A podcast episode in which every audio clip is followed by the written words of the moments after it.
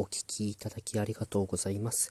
一席お付き合いを願います。好きな食べ物は何ですか、私はタイ料理が好きですね。まあ、蕎麦とかだとかっこいいんですけども、かっこもつけません。タイ料理好きです。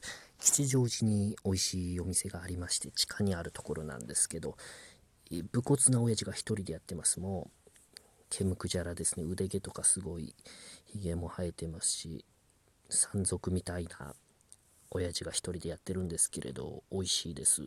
私一人でもよく行きます。野菜炒めをこう頼みましてね。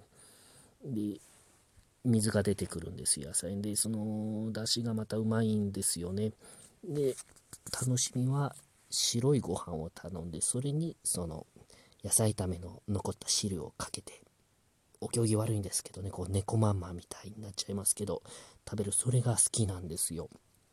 で、この間も、親父に背を向けて他のお客さんもいなかったので、そのように、その汁をすくって、白ご飯にかけて食べてました。すると、そんな日に限って親父がこう、水を次に来ましてね、あその猫まんま食べてる時目が張っちゃって、いただいておりますかなんか言って、うん、なんか恥ずかしかったですね。はあ、これ恥ずかしいなと思ってお会計ですよね。だから普段愛想のない親父が話しかけてきましてね、お客さん、本場の食べ方です。え本場の食べ方ですよ。